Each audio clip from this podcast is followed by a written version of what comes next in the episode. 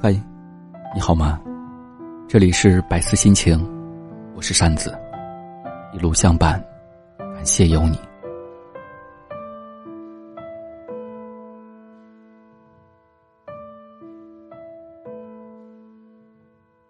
前几天阿南和我说，感觉现在总是活在别人的阴影之下，好像渐渐的丢失了自己。我问他为何这样说，他说。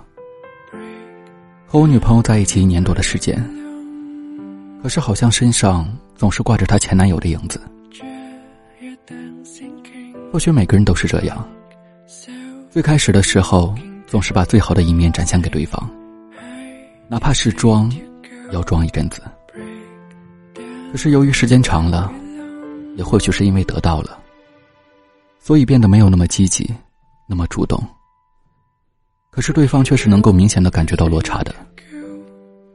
阿南说，他特别喜欢看韩剧，而且是特别痴迷的那种。可能大多数的女孩子都是如此吧。但我也渐渐的被要求像主人公那样的对他，而且是男一男二都要沾边的那种。他说他的前任也都是如此。阿南突然不知道。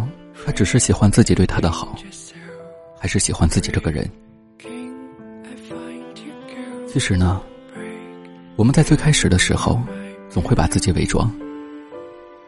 男孩子总是装成特别温柔的样子，而女孩都伪装的特别坚强。但是两个人在一起以后，都会慢慢褪去伪装的外壳，把最真实的一面展现给对方。他对你不是不好了。只是从童话故事更加走进了生活，可是为了能够继续走下去，阿南选择了继续活在阴影当中。艾米是我认识的一个作者，对于写生活类的文章可以说是炉火纯青。可是最近公司老板突然发现，爱情文章貌似更符合大家的口味，而且更能引起读者的共鸣。可是至今都是单身狗的艾米。根本就不知该如何下手，但是没有办法，为了五斗米，艾米选择了屈服，写着自己不喜欢的文章，编造着天马行空的爱情故事。或许你也有着相同的经历，本以为在一个地方可以大展拳脚，却由于上司的干预，或者不明就里的指引，导致自己在工作中完全提不起兴趣。只是机械的码着字，幻想着生活的美好。记得上初中时，班上同学都在看《诛仙》等书，而我却伪文艺的看起了郭敬明的《悲伤逆流成河》。因为当时处于懵懂的年纪，对于恋爱只是一知半解，于是就模仿起了故事当中的男主人公，对女主言听计从，出门带着纸巾。就连对方提出分手，都不会说一个不字。本以为那时只是简单的模仿别人，但是不知道何时，你就会发现，你曾经模仿的那些，都已经渐渐成为你自己的东西。其实我们一生当中都要扮演很多的角色，有些东西我们可以去学习，去接受，甚至去改变，但前提是。这些都要是在你自己的基础之上。仔细想想，你有多久没有做过自己了？晚安，好梦。借我十年，借我亡命天涯的勇敢，借我说得出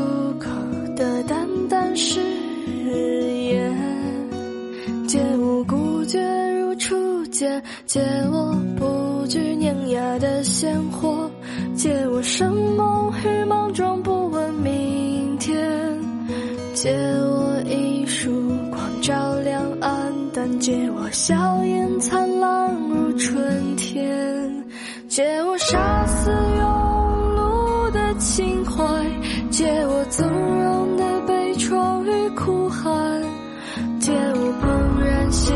动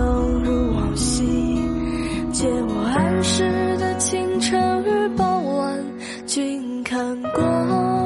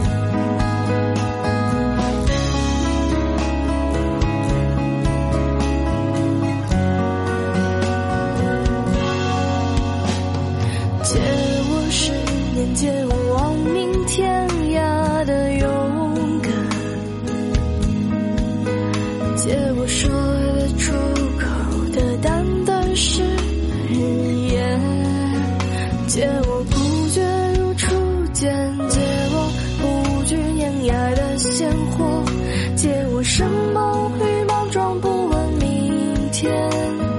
借我一束光照亮暗淡，借我笑颜灿烂如春天，借我杀死庸碌的情怀，借我纵容的悲怆与哭喊。